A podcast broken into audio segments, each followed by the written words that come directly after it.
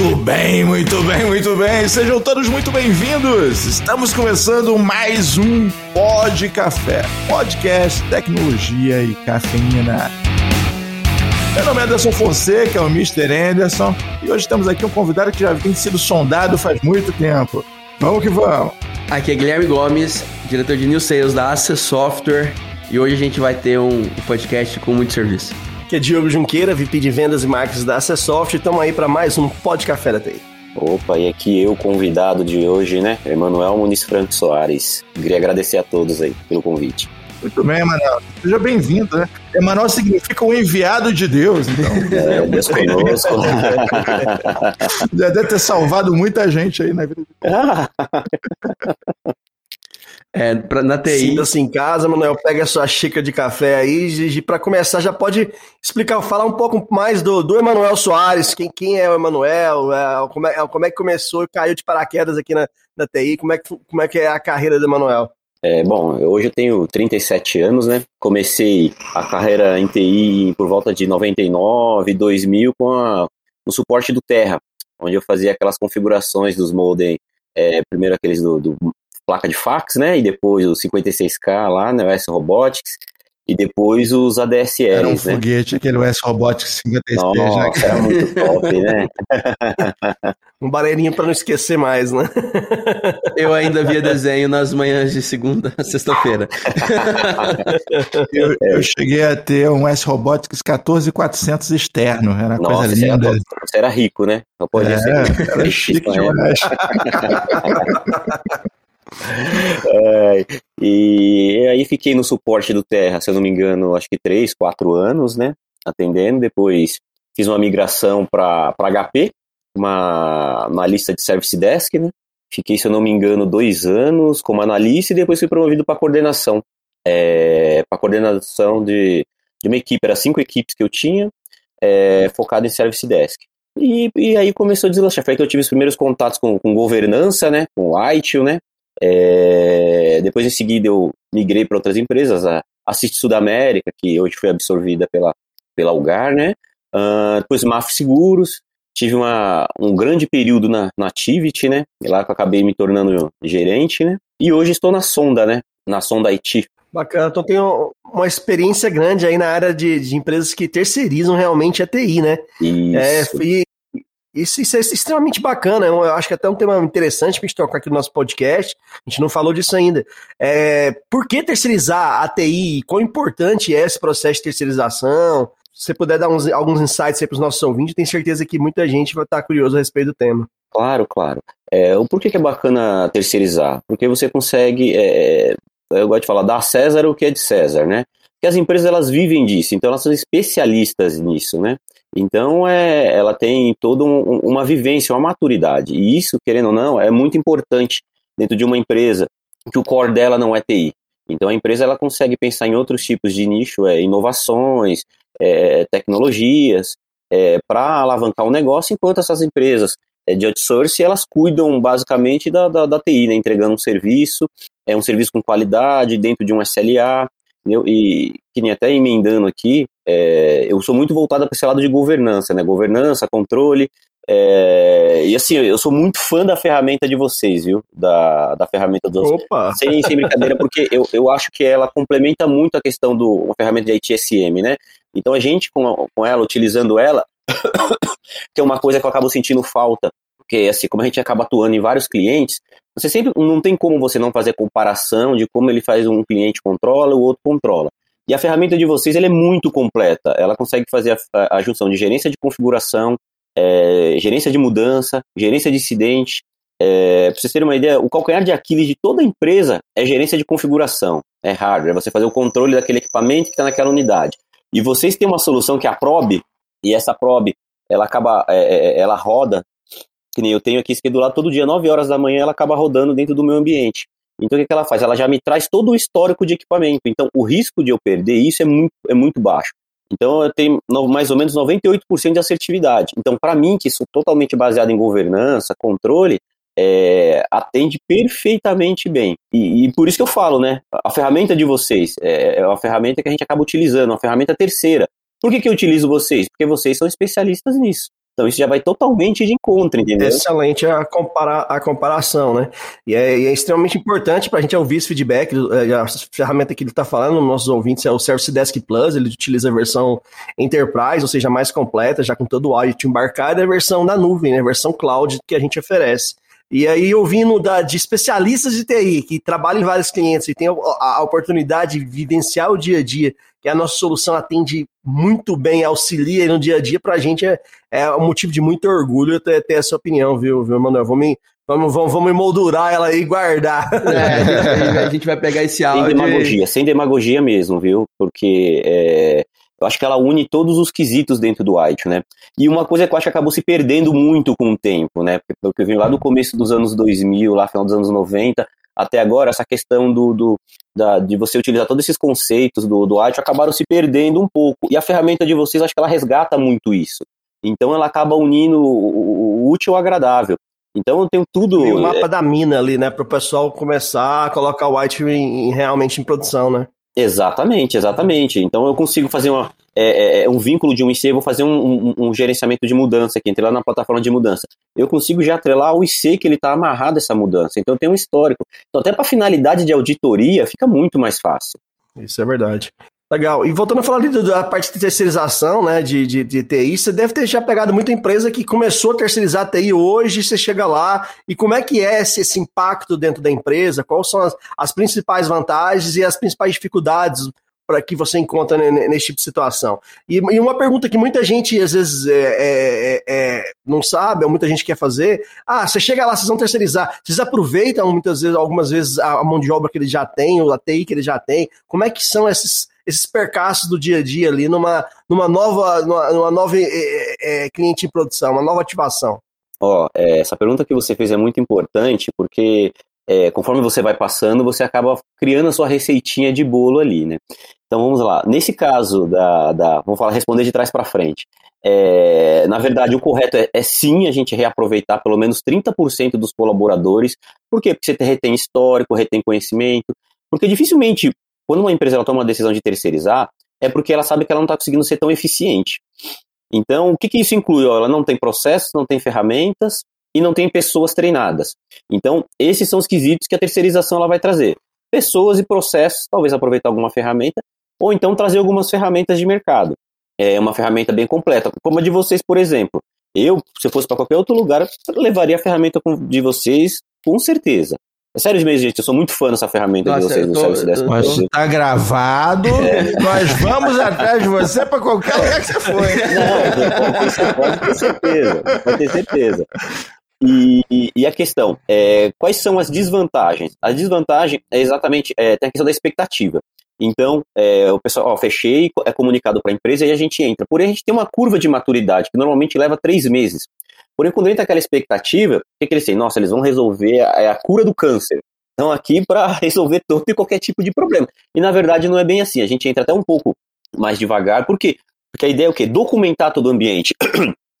para que eu não fique dependendo de, de, de, Superman, só de alguns especialistas. Então, qual é a ideia? É entrar com uma equipe, a equipe documentando, mapeando todo o ambiente, outra equipe já atuando, já conforme o ongoing, outra equipe controlando já os níveis de serviço para ver se aquilo que foi fechado realmente é o real. E, gente, sinceramente, 90% das vezes o que você acorda nunca é, é, é o que é exatamente o que foi fechado. E, por exemplo, você fecha lá uma quantidade de chamados lá de mil chamados por mês. É, quando você vai ver, acaba indo para 1.500, 2.000 chamados. O que é também natural, tá? Não quer dizer que isso vai envolver em ônus, ônus financeiros futuros mas é toda uma adequação. A, a, então, a coisa negativa é a expectativa. Então, que a gente entra como se fosse vai, o Neymar, e na verdade a gente entra meio que com a ideia mais de mapeamento, de entendimento do ambiente, de maturidade, que tem toda aquela curva, que em média dura três meses, que a gente chama até de SLO, né? Então a gente acaba não sendo penalizado é, nesses primeiros três meses por causa de alguma quebra, algum indicador ali acordado que não foi cumprido que é justamente o período de aprendizagem onde vocês estão entendendo o ambiente e, a, e adaptando o ambiente. É até, pô, você está assumindo toda uma TI de uma empresa, certo? Não é uma chavinha que você vira de um né, on-off, né? Exatamente. E não dá para jogar com os dois pés no peito dos caras também, né? Pô, vamos mudar tudo, acabou. É, né, né, se meu, se imagina se eu, sou, se eu sou lá o técnico do Goiás e resolvo contratar o Neymar, né? Mas pode chegar amanhã aqui, que o, o Goiás ele não é o melhor time do mundo. é mais ou menos isso, né? A expectativa é que você vai entrar já fazendo gol, entendeu? Então a questão é expectativa. Eu até falo pro pessoal que a gente, além de gerenciar equipamentos, a gente gerencia a expectativa das pessoas. Então já fala, vamos com calma, estamos em período de, de, de, de aprendizado. Por isso que a gente retém os 30% dos colaboradores para poder tentar seguir pelo menos com 30% aí do andamento do, do, do ambiente. Agora, é, Emanuel, eu tenho a hum. sensação de que quando entra um time novo também, a demanda também começa a aumentar, porque o cara pega aquilo que ninguém, ele sabia que a TI não ia resolver, e fala assim: ah, agora que tem esse pessoal aqui, vocês não podiam dar uma olhadinha nisso aqui? Não poderia mexer? Não começa a aparecer aquilo que está escondido na gaveta, aquilo que o nego nem tinha considerado. Que aí até justifica o aumento da demanda, né? Porque antigamente não tinha essa demanda, porque ó, ninguém ia resolver mesmo agora. Exa exatamente, exatamente. É isso que acontece na maioria das vezes. Aquela demanda acaba ficando represada, porque o pessoal já entende que aquela equipe anterior, por, por ela até fazer parte do, do mesmo quadro, né? Então não acaba não tendo uma cobrança. É igual funcionário público, né? Então, quando é terceirizado, o pessoal sente ali aquela uma luz no fim do túnel. Aí começa a despejar aquele monte de coisa, entendeu? Às vezes a gente até aporta recursos a mais para poder tratar é, essas questões, tá? Para depois estabilizar e a gente tirando os recursos e atender com o que foi contratado, para poder manter o nível de qualidade. Isso aí faz todo sentido, porque a galera fica meio segurando, né? Aquela represa prestes Sim. a estourar, né? Tem ali e tal. É, porque é, quando você traz uma equipe de fora, normalmente a sua equipe interna ou não está dando conta, ou não tem perfil, ou não está plenamente capacitada, enfim. Então, existem demandas ocultas ali, né? Então, se você tira por referência a produtividade da equipe que está presente, é certo que você vai falhar, né? Mas acho que isso depois estabiliza também, né? Depois acaba reduzindo. Se você utiliza alguns indicadores bem maduros para acompanhamento, porque o, o, importante é você acompanhar, né? Você ter todo o controle, né? Você só, você só controla aquilo que você mede. Se você não mede, você não controla. Então, você ficar na percepção do que é intangível, é, fica um pouco complexo. Isso acaba acontecendo muitas vezes. Então, é, você tem os indicadores muito bem configurados, tendo ali a visão de tempo real do que realmente está acontecendo, porque assim, desvio vai ter, não tem como. Se não tivesse desvio, a gente não tinha trabalho. É, então, assim, a, a, o importante é como você trata esse desvio. Como que você aponta? Sempre com transparência, mostrando ali, ó, tivemos um gap aqui e vamos corrigir esse gap. Então, para isso que é tão importante você ter os indicadores. É isso que você está falando é um negócio sensacional, entendeu? Que é, eu gosto de dizer que é, é justamente a medição trata-se do tamanho da trolha, entendeu? Você vai ver.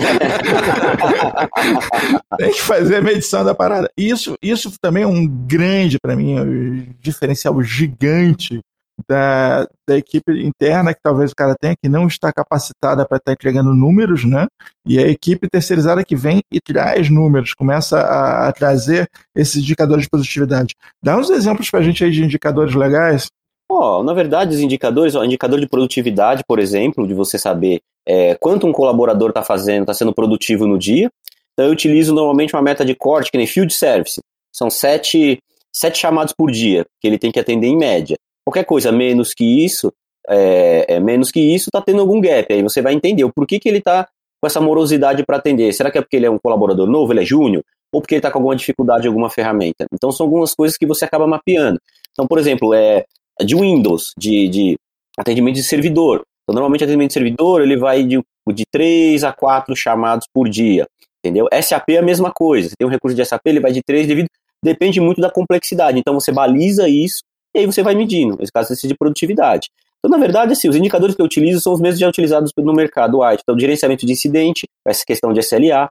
Um que eu acho que é muito importante é o top ofensores. Mas ofensores não de pós-mortem, quando você resolveu, mas sim de backlog. Então, você saber qual que é o ofensor do seu backlog. Porque, por exemplo, você vai lá, olhou lá, você tem um Outlook lá no seu backlog. Então, você define seu melhor colaborador em Outlook, por exemplo, e põe ele para atender só aqueles chamados de Outlook. Sendo, sendo especialista do negócio, né? Exatamente, exatamente. Então, olhando esses, esses indicadores, o que, que acontece? Às vezes o pessoal olha o ofensor só quando está resolvido. Então, mas o mês já passou. Então você vai montar um plano de ação para que aquilo não aconteça novamente. Porém, você tem um backlog ali, você vai esperar um mês para você tratar? Então, não. Então, eu gosto muito de utilizar essas análises de ofensores do backlog, do que está acontecendo. Então, você mapeia lá se você tem um, um problema de VPN, por exemplo, que no começo da pandemia é, teve muito problema de dimensionamento de capacidade do, do, de firewall, né? Então nem todo mundo conseguia conectar. Então você fazendo esse acompanhamento desse gráfico, você consegue saber, opa, eu tô com um problema aqui, ó, eu tô com 40 chamadas de VPN, o que que tá acontecendo? Aí você aciona lá o, o rapaz de redes, ele vai lá dar uma olhada no firewall, a gente faz um upgrade do equipamento, resolveu, quer dizer, resolveu 40, 30 chamados com uma ação única, entendeu? Então, basicamente, são esses indicadores que estamos utilizando. É, isso é importante realmente monitorar e ter, e ter os indicadores corretos ali na sua ponta da, da, da, da do monitor, vamos dizer assim. Né? Exatamente, né? exatamente. E hoje, com a facilidade que a gente tem, eu gosto de utilizar muito o Power uhum. BI, né? Outra ferramenta que eu, eu né? utilizo muito. Então, eu gosto de utilizar muito Power BI. Sim, eu utilizo muito Power BI. Então, é, até quando estava no escritório, a gente montou um, um, um NOC, né? Onde nós colocamos lá um painelzão dos indicadores do Power BI, todos os indicadores da, da minha equipe para a empresa inteira, transparência 100%. Então, qualquer um que chegava lá ver, ó, quem produtividade, quanto está sendo atendido, quanto que está o SLA, é, qual que é o ofensor, então tudo bem à vista mesmo. Rapaz, né? não tem coisa mais linda do que um monitor cheio de gráfico, né? Ah, Preferência é verde, cara. Toda vez que é alguém entra aqui no meu escritório, para impressionar, eu tenho um monte de gráfico aberto no meu monitor. Né? Pô, não, a galera olha assim e fala assim, pô, que escritório foda. E, e um cliente veio o pessoal do Japão, tive que fazer uma apresentação para japonês do que, que era aquilo, como que funcionava. E um dos clientes que a gente ah. acabou atuando, bem bacana. É, isso é massa. É bom que o japonês não entende português, você vai falar, ó, aquele gráfico ali, aquele vermelho ali, é o tamanho da trolha que a gente fez a medição hoje cedo. Mais, mais ou menos isso, é mais ou menos isso.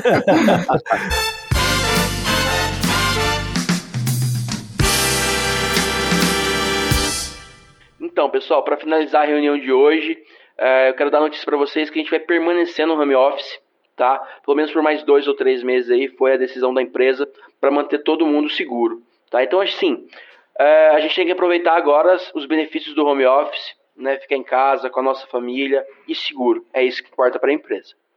É isso aí, gente. Vamos ficar todos seguros, trabalhando de casa. E trabalhar em casa tem suas vantagens também, né? Falando nisso, esposa, traz um cafezinho para mim. É o quê? É o quê? Cafezinho? Tu não tem vergonha, não? Pode levantar essa bunda dessa cadeira e buscar seu café. Perdeu as pernas, por acaso? E digo mais, não esqueça de lavar a louça depois, viu? Vou acabar com tua raça se eu encontrar mais uma caneca dessas de pó de café suja pela casa. Ah, hum, amor. Já que você vai na cozinha, traz um suquinho pra mim. E aí, já, o, o, próximo tema aí, a gente pode é, falar um pouco do seu dia a dia, né? E aí, uma dúvida que até eu escutei de um, de, um, de um, prestador de serviço, e acho que muito ouvinte tem. Pô, o cara é prestador de serviço, ele tem dois chefes. Como assim? Não, eu tenho o chefe lá da empresa e tenho o cliente, que não deixa naquela de sendo, sendo chefe. Como é que é o dia a dia? Como é que é essa vida de lidar com dois chefes, vamos dizer assim? Olha, eu vou ser sincero, assim, a gente acaba ficando acostumado já, né, com essa questão de ter dois chefes. E, e às vezes o chefe, o chefe cliente, ele manda mais do que o próprio chefe. Ah, pô, com o cliente sempre sem razão, né? Aquela história. é mais ou menos isso mesmo. Então, assim, é algo que você acaba se acostumando, né? Porque você tem que ter. É por isso que eu falo assim, é, às vezes a bagagem, ela faz você discernir, né? É, eu gosto de falar assim, você não toma as decisões erradas, você toma decisões menos assertivas. E isso depende do ângulo. Então, às vezes você toma uma decisão em prol do cliente, porém a empresa fala, pô, você não era para ter tomado essa decisão. Só que porém você está olhando lá na frente, na fidelização do cliente, é, se aquilo realmente é, tem vantagem para ele ou não. Então, por exemplo, é, você acordou lá X atendimentos no mês, aí o cliente tem uma necessidade e você precisa alocar algum, algum, algum recurso a mais. Só que ele fala, meu, não tenho dinheiro. Então fala o seguinte, ó, então vamos entrar num acordo aqui, você me abona um SLA. Se eu tiver alguma quebra, você me abona esse SLA, tá ok? Tá ok, fez o um acordo, o recurso está disponibilizado para ele fazer algum tipo de atividade lá que ele necessite. Faz um ganha-ganha aí fica bom para todo mundo, né? Exatamente, tem que ser tudo acordado, né, para que você depois não tenha problema. Mas essa questão de dois chefes, porque assim, o que, que eu percebo hoje, também, uma da, voltando um pouco na pergunta que você fez, uma das desvantagens. Quando você é, é, é, trabalha numa empresa que terceiriza, você e você não está diretamente no cliente, você acaba perdendo um pouco de empatia com as necessidades do cliente. Então, quando você vai lá e faz uma visita para o cliente, você vê que ele realmente tem algumas necessidades que ele não conseguiu expor na hora do fechamento do contrato. Eu já tive clientes que falou assim, ó, eu queria que você estivesse aqui todo dia para vocês verem minha necessidade. Eu não tenho problema em, em pagar, mas eu quero que vocês estejam aqui assistindo para vocês verem que eu preciso disso e vocês me ajudarem, que vocês são os especialistas. E aí eu vejo que isso é, acaba perdendo um pouco em alguns momentos. Então, por isso que eu, Emanuel, o que, que eu gosto de fazer? Eu gosto de visitar os clientes pelo menos duas, três vezes na semana e conversar. Ir lá, tomar um café, entender a necessidade, apresentar para ele um relatório, às vezes até algumas oportunidades. Ó, você precisa investir aqui, porque ó, seu, seu firewall está tá batendo a capacidade máxima aqui. Então a gente precisa fazer um upgrade aqui do, do hardware. Aí você, você acaba tendo, gerando essa, essa expectativa aí de empatia que você comentou, né? É a única maneira. Exatamente, que eu acho que você perde um pouco. Isso é a única maneira, é você tá lá olhando, entendendo, que às vezes ele não sabe dizer, pô, eu preciso disso, não sabe dizer, ele nem sabe, porque na maioria das vezes eles não, não medem o, o ambiente deles, como é que tá, ficam mais voltado ali em olhar é, orçamento, é, novas demandas, às vezes eles são totalmente consumidos por projetos, e aí o ongoing acaba ficando um pouco descartado. Então, normalmente, acaba acontecendo O prestador isso. de serviço tem que ter pós em psicoterapia, ele tem que compreender o cliente. Né? O cliente quer ser entendido. Exatamente. Existe uma dificuldade, e até normal, tá? Porque é, é até por isso que se inventou tantos frameworks e tantas formas de se tornar método aquilo do dia a dia que é, é, muito difícil de explicar realmente, né? Eu, eu entendo também, tem coisa que o cara simplesmente não consegue explicar. Aí você pega, joga no framework, você percebe o que, que é aquele gap que ele não estava conseguindo dar nome para aquilo, né? Exatamente. Eu já tive cliente de virar para mim e falar, ó, oh, não, não tá legal. Eu, mas o que que não tá legal?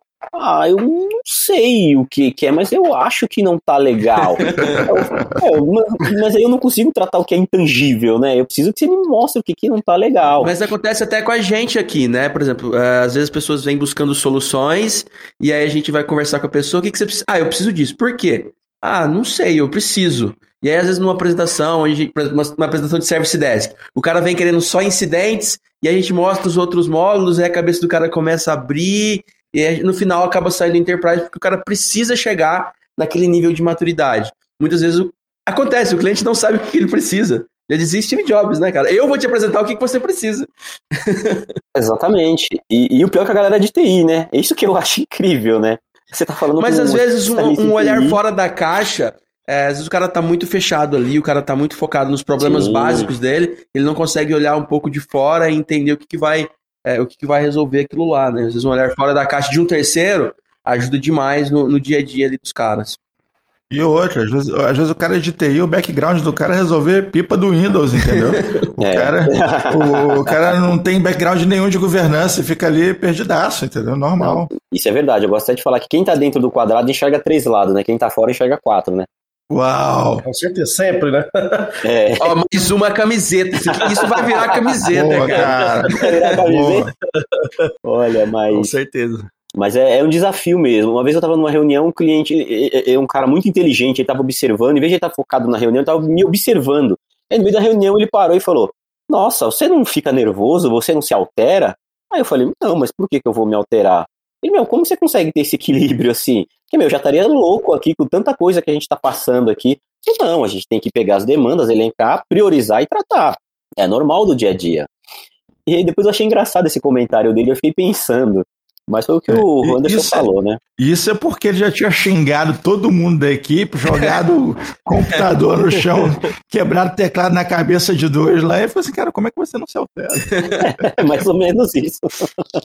Mas também uma, uma coisa seja dita, né, Manuel? Cabelo você já não tem mais, né, cara? Exatamente. Ó, olha, eu vou falar para vocês, o meu cabelo caiu trabalhando com TI. Uma vez na HP eu desmaiei de estresse. Aí meu Caraca. cabelo começou a cair. Ah, quem nunca? É. Mas a vantagem é que eu fico bonito, careca, né? Então, aí tem essa vantagem. Então, né, cara? É. Guarde a sua opinião aí, se alguém te contou. Você deve gostar bastante dessa pessoa, né? Quiser mandar um abraço pra sua mãe.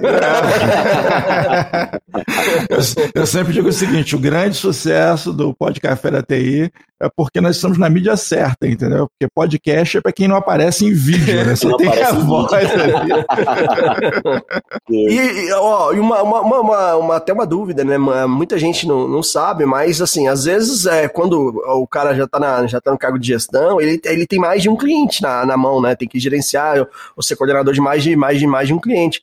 E aí encontra problemas diferentes cada dia da semana, ou seja, Sim. não tem um dia tranquilo, todo dia é, é, é dia de, de resolver problema. E aí é, é, é um pouco, esse é um pouco do dia a dia, às vezes, da, que, que o pessoal que tá lá, né, o cliente, às vezes não entende, né, né, Manuel? Não, ele não quer. É indiferente. Eu já cheguei a ter 15 clientes e 135, 135 colaboradores, tal dentro da minha estrutura.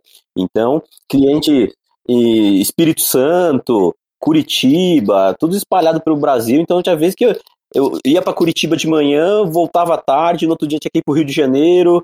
É uma loucura. E realmente não, não tem como eles entenderem, né? Porque aquilo que eles compraram é o que tem que ser entregue. Então, independente. Ele não quer saber se você tem 15 TIs aí diferentes para lidar. Se você tem 15 TIs, exatamente. Esse é o dia a dia do prestador de TI, prestador de serviço em TI, galera. Não é fácil. Não é fácil, não, não é fácil. Por enquanto você tem menos clientes, você consegue dar um pouco mais de qualidade, né? Então você consegue dar, fazer. Eu gosto, eu gosto de fazer assim, é fidelizar, sempre dar o a mais, né? Não só aquilo que ele, que ele contratou, sempre o a mais. Então você dá sempre um coach, é, faz uma consultoria, ó, oh, você está precisando disso aqui, você precisa. É, melhorar sua expertise aqui. E eu gosto de falar muito de gerência de configuração, porque eu já sofri muito com inventário. Então, é, é uma coisa que acaba ficando onerosa. É quem nunca. E assim, dificilmente você vê uma, uma gestão de inventário de uma empresa 100% madura. É muito difícil. Muito difícil. É verdade. É o calcanhar de Aquiles muitas vezes aí de muitas empresas, né? Nossa, que tinha comentado. Sim. Já passei por empresa que pagava meio milhão por mês de máquina desaparecida e, tipo, nem ligava. Meu Deus. Ó, esse mês diminuiu de 500 mil, vamos pagar 400. É. Faz parte aqui do, do, do, do planejado. Eu tava tão acostumado, é até no orçamento isso, esses prejuízos. É isso aí. E agora, já que você, você deu uma realidade aí bem interessante pra gente, né, 15, que chegou até 15 empresas, 15 clientes, né, ah, e aí como é que é lidar com o usuário final, né, aquele cara tá lá na ponta, às vezes, né, querendo abrir um chamado, querendo ter nas demandas dele, é, às vezes ele estava acostumado lá com o fulano Beltrano, que ia lá e às, às, vezes dava uma mão dele até fora do processo, não tinha processo nenhum.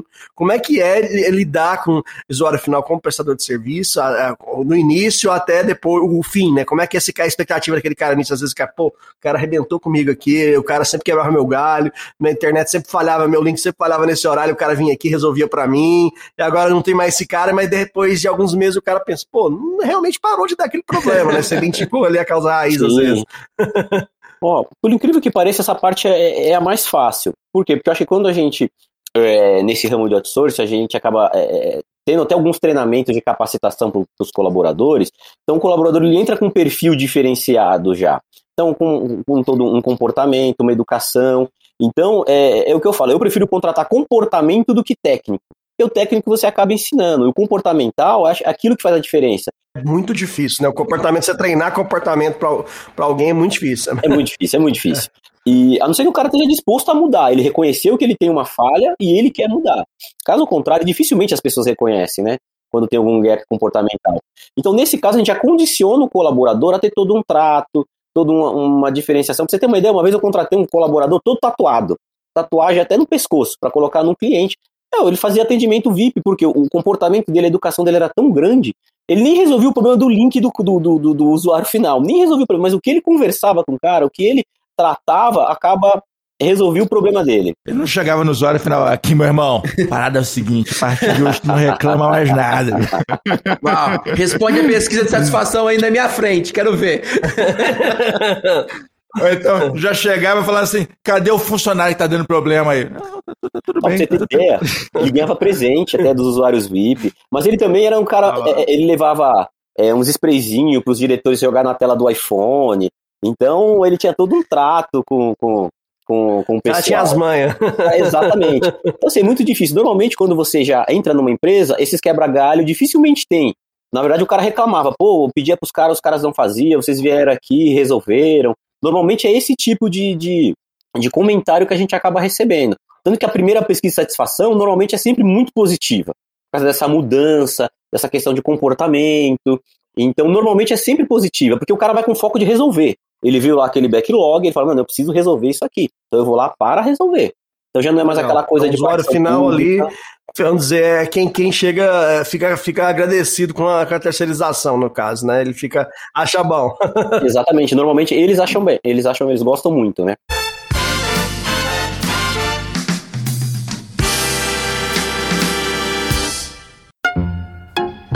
Olha, a situação é a seguinte: o cliente tá muito revoltado, viu? Sério, cara? Tá indignado, não tem mais paciência, vai estourar com a gente. Vixe.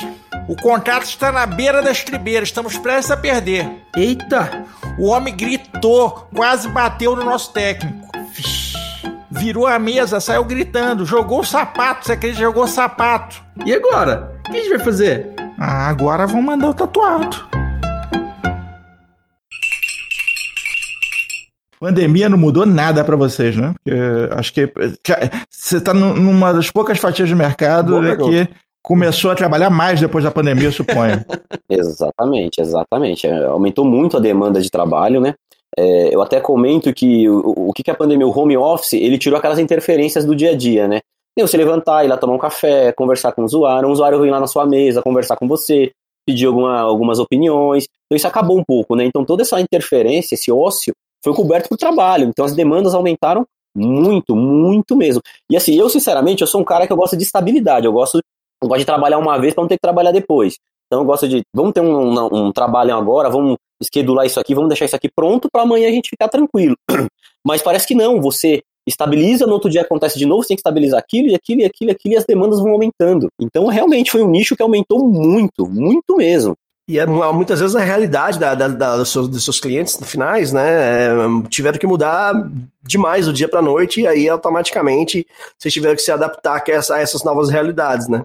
Exatamente. Esse exemplo que eu citei, por exemplo, do, do pessoal nem tá todo mundo dimensionado, o Fire não está dimensionado para atender a uma companhia inteira em home office. Então, é, essa, por exemplo, umas demandas que, que acabou aumentando. Ainda bem que lá no ambiente que a gente já tratava, eu sempre eu acho que TI a gente tem que trabalhar com disponibilidade e capacidade, sempre com muita folga, para quando tiver esses problemas você não sofrer. É, então foi isso basicamente o que aconteceu. A gente tinha feito um investimento há um ano atrás num faro parrudo, é, para aguentar até mil pessoas penduradas nele, com redundância. Então, assim, é, desse cliente específico a gente acabou não sofrendo nada. A única questão foi o quê? Troca de equipamento, que muita gente tinha desktop e tivemos que passar para notebook. Então, empresas também que, que terceirizam equipamentos também tiveram um faturamento estratosférico ano passado, porque uma demanda. Um abraço aí para a Microcity. Nossos clientes da Microcity. a demanda foi muito, muito grande. Foi o único ônus que nós tivemos foi a questão de troca de equipamento, né? E organizar para não perder rastreabilidade, essas coisas. A questão também de segurança, né? Foi um gap que a pandemia foi muito rápido, que você teve que se desenvolver com o tempo, pegar outras ferramentas, melhorar. Por exemplo, a gente tinha um, um, um, um, um antivírus que ficava em loco, né, na LAN. Então o equipamento estava lá, estava reportando. Você teve que publicar ele para a internet, para você ter comunicação. Então tiveram vários aprendizados, sim, com essa pandemia. E aprendizados que vão pra, vieram para ficar, né? Que não vão sempre, né, cara? É, exatamente, é isso aí. Você comentou algumas soluções aí, né? Você falou até do Power BI, do Service Desk Plus. E é, no, no, como prestador de serviço, quais soluções aí que são aquelas que você falou, não, essa eu levaria comigo para a próxima empresa? Justamente esse comentário seu. Que, que ajudam no seu dia a dia, que são fundamentais aí. Você podia falar para a gente algumas. Explicar um pouco, né, que, que, como você utiliza essa, elas, né, né, meninos? Tá, ó, o, eu até elencando em ordem de prioridades, tá? Então, a, a ferramenta, o Service Desk Plus, eu levaria ela é, pelos fatores que eu já comentei, é todo o fluxo do ITIL ali, tudo integrado de forma perfeita, sem, sem ter o que falar. Outra ferramenta que eu gosto muito de vocês é, questão, é o AD Manager, porque ele me garante segurança. Eu consigo é, delegar um acesso para um colaborador sem ele ter acesso ao meu domain controller. Então tem essa questão de segurança, inclusive questão de carga, porque, por exemplo, eu faço orçamento. Então, às vezes, tem aquela mudança de centro de custo. Então, por exemplo, eu peço centro de custo do RH, peço para o pessoal é, só esquedular de quem para quem, e a gente sobe forma de carga no AD Manager. Então, questão de minutos, eu já tenho todas as informações que eu preciso para poder trabalhar. Outra coisa que eu levaria também, o Power BI, que eu gosto muito, apesar eu, entro, eu não gosto muito do monopólio que a Microsoft faz com o mercado, mas infelizmente a gente tem acaba tendo que utilizar.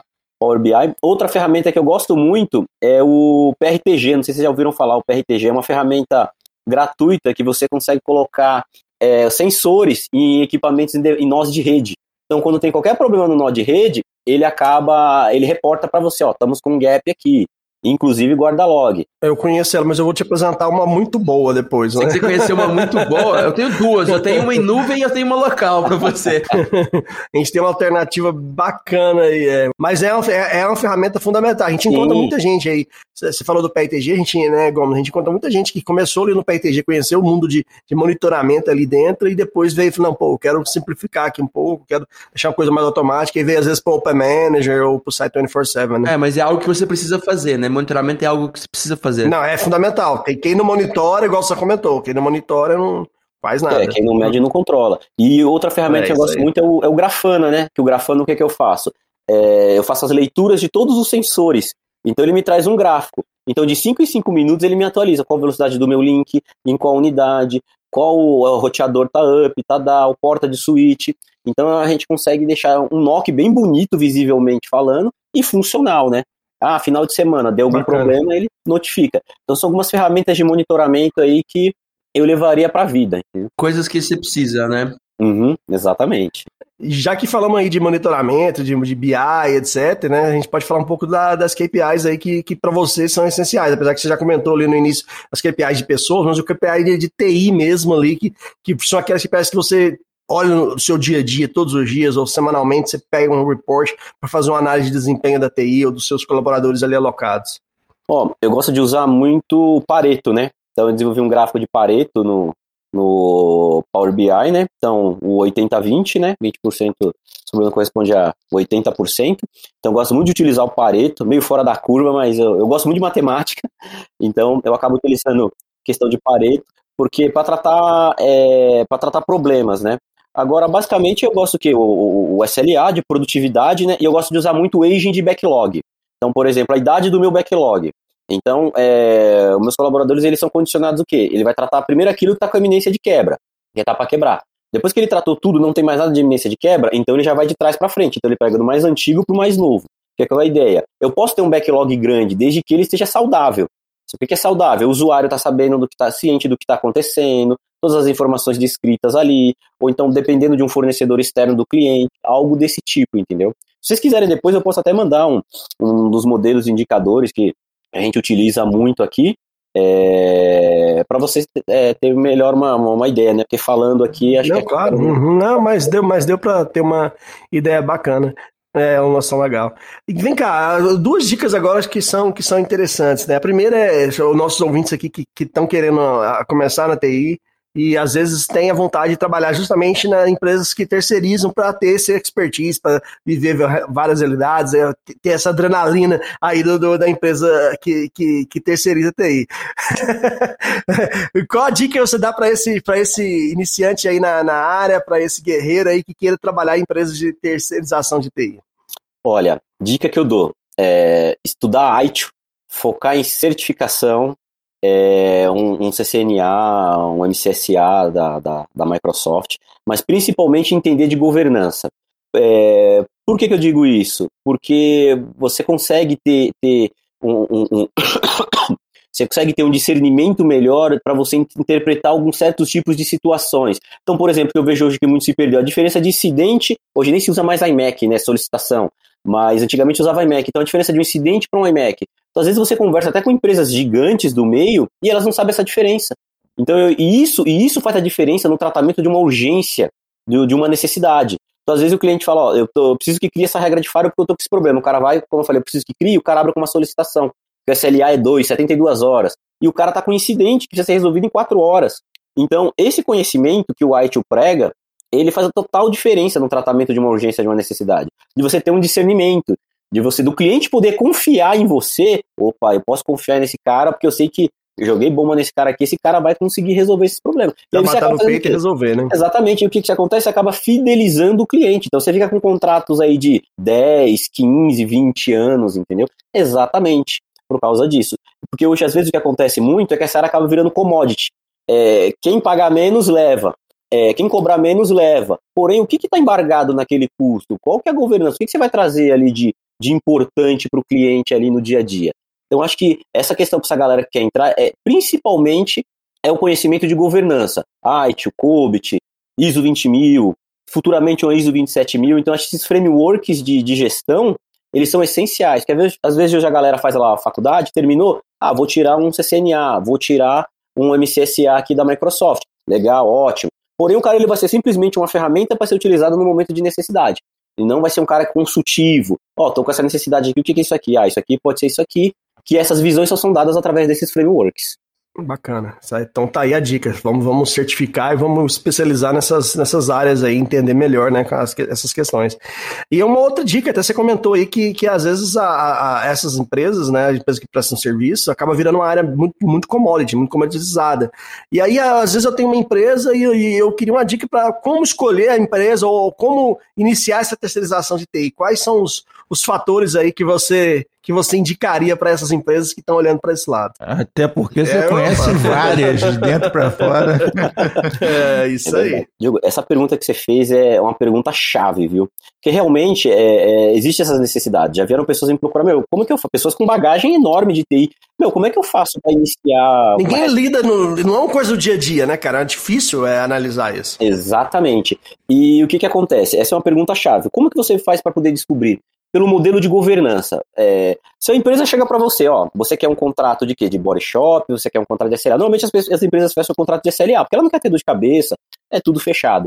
Então, o que, que ele vai fazer? Então ele fala, ó, mas esse SLA aqui é curto, vai ser é, um SLA mais flexível. Quando eu tenho um SLA mais flexível, o custo sai mais barato. Por quê? Porque eu tenho um período maior para resolver. Agora, o SLA mais estreito, eu tenho um custo maior.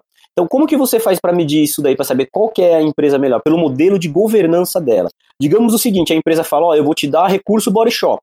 Porém, eu tenho uma governança interna que ela mede esse recurso e eu consigo prover indicadores para você. Então, ou seja, independente do modelo que a empresa utilize, se ela tiver um modelo de governança interno e ela mostre para você, porque tem umas empresas que falam que tem modelo de governança, e quando você vai ver, ela não sabe nem o que quer dizer governança. Isso acontece muito no mercado, muito, muito, muito. Eu tenho, eu, tenho, eu tenho um modelo de governança aqui, deixa eu ver. Não, não, é secreto. Isso aqui deixa quieto. Você tem que assinar um NDA para poder divulgar. Não, é um negócio transparente. Aquilo ali é o reflexo do seu trabalho. Então, o que acontece muito hoje são as empresas, elas alocam recurso por ela não ter um modelo de governança. Então, ou seja, você reclamou do cara, ela vai lá e troca o cara. Só que aí aquela coisa fica cíclica. Então, é todo um modelo de governança. Eu gosto de falar, eu trabalhei numa empresa no começo dos anos 2000, que era Assist Sudamérica. Ó, essa empresa era uma escola, ela trabalhava com um modelo de governança, então para tudo ela tinha controle. Então ela tinha o checklist de resumo de desempenho do site. Então todo mês o coordenador ele tinha que ir lá apontar, ó, é, teve, tivemos tantas formatações, está aqui evidência de checklist, tinha uma auditoria, tinha uma, uma, uma, uma estrutura de ISO 20 mil dentro da empresa. E detalhe, é, ela certificava, ela certificava o cliente. Se o cliente quisesse, ó, em seis meses a gente certifica você em ISO 9000, e em um ano a gente certifica você em ISO 20000. Então, é um modelo de governança. Porque às vezes a empresa acaba indo, ah, aquela que paga mais barato, aquela, aquela que cobra mais barato, eu vou fechar com ela. Não, mas é um modelo de governança que vai fazer a diferença. E, e esse tipo de, de, de, de, modelo acabou se perdendo com o tempo. Então, seja, dica, olhou, é, viu que a empresa tem um modelo de governança, ela tem os KPIs maduro, vai conseguir, ela consegue te dar essas informações pelo menos uma vez por semana, é a empresa certa para você fechar. Bacana. Tá aí as dicas de ouro de quem entende. Já é um tempinho bom nisso, né? é, é um tempinho bom. Uma situação engraçada. Eu cuidava de um cliente, uma gigante, né, do, do Brasil, de eventos, né? E era totalmente atípico do nosso universo, né? Então tinha o atendimento do dia a dia lá de equipamento e tinha os eventos que nós atendíamos. Então é, tinha um evento lá, né, Tomorrowland, é, Vila Mix. Pô, eventaço, então, entendi. Sim, era um evento gigantesco. E os colaboradores, o que acontecia? Nesse período eles entravam quarto, quarto, é, quarta-feira, seis horas da manhã, e só voltavam para casa no domingo. Então eles dormiam lá. Oh. Então eles arrebentavam de, de ganhar de hora extra, né? E aí, um certo dia eu tinha contratado um recurso no Rio de Janeiro. Na verdade, ele já tinha sido de indicação do cliente, né? O cliente falava, não, um cara top e tal. E aí nós contratamos. E aí caiu uma grana boa na conta dele. Aí ele me ligou um dia e falou, Emanuel, tudo bem? Eu falei, tudo. É, cara, eu queria te pedir um favor. Eu, pode falar. Ele, cara, eu queria que você tirasse o dinheiro da minha conta. Aí eu, como assim tirar o dinheiro da sua conta? É, cara, eu não posso ter essa quantia de dinheiro. Eu falei, meu, mas como assim você não pode ter essa quantia de dinheiro? Cara, você trabalhou, você, se você teve lá, você tem que receber. Não, mas eu não posso, você não tá entendendo. Eu falei, não, meu, esse dinheiro é seu, não tenho o que fazer. Cara, se eu quiser esse dinheiro aqui, cara, eu vou, eu vou morrer. Eu falei, como assim morrer? Você tá devendo pra agiota, alguma coisa assim? Ele, não, cara, eu vou cheirar o dinheiro inteiro, meu. Você não tem noção, cara. Como que é minha vida? É, cara, eu vou me acabar de tanto usar droga. Eu falei, não, cara, mas, pô. Aí até direcionei ele, o psicólogo da empresa. Aí conversou e tal. Aí uma semana depois ele sumiu. Foi, parece que foi. É, é sumiu, ele estava era, ele tava no Rio de Janeiro. Uma semana depois ele foi achado lá em, em, em quase perto do Oiapoque, que ninguém sabia, a mãe dele desesperada. Nossa, e agora Isso, como ele foi parar no meu? Eu não sei do Oiapoque. Uh, nem ele sabe, meu filho. Nem ele sabe como chegou lá. Mas então, a gente, nesse, nesse universo, a gente passa por várias situações, né, né engraçado, ainda mais com colaboradores, né? Mas essa acho que foi a que mais marcou algo bem diferenciado mesmo. Que Pessoal do Rio de Janeiro, né, Anderson? É, é, Você é do Rio? do Rio. Rio de Janeiro é um negócio meio complicado. A gente contratou um cara também do Rio aqui, ele sumiu, foi aparecer em Brasília. Falei assim, caraca. eu, eu pensei, pô, será que é o mesmo cara? Depois, em off gente conversa. não foi o mesmo cara. é, pode ser que seja. então, há indícios, né? Há indícios. É, Manuel, deixa pra gente aí, cara, quais são suas considerações finais para os nossos ouvintes? Bom, primeiramente eu gostaria de agradecer aqui o convite, tá? Foi muito prazeroso estar aqui com vocês, tá? Muito bacana.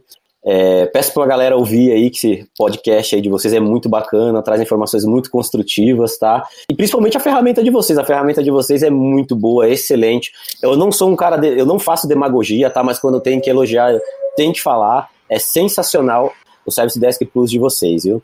E agradecer aí o pessoal e se cuidem, viu? É isso aí, importantíssimo. Manuel, muitíssimo obrigado aí pela presença, pelos seus insights. Esse podcast com certeza vai ser é, um, um, algo que todo mundo que está pensando em terceirização de, de TI precisa ouvir. Eu tenho certeza que vai trazer muitas é, novidades e muitas direções aí para quem tá, quer trabalhar nessa área e para quem está pensando em, em terceirizar a TI da empresa, né, né não, pessoal? É isso aí. É, a terceirização é uma, uma dos movimentos indispensáveis da TI para várias empresas, inclusive pessoal de interior, enfim, arrumar a mão de obra, a gente sabe que é difícil. É, terceirizar é uma estratégia muito boa, que acaba sendo prática comum de tudo quanto é grande empresa, né? Sempre tem uma equipe terceirizada, sempre tem alguma, algum serviço terceirizável, né? Então é bacana ter em consideração entender mais desse universo. Não adianta escolher só a bonitinha, tem que escolher a bonitinha talentosa, tem que ser boa de serviço, senão o cara vai, vai ter problemas, né? Isso se aplica a TI também. Exatamente. É isso aí. Sensacional. Este podcast é um oferecimento AC Software, liderança em soluções para gerenciamento de TI. Contatos podcast@podcafeti.com.br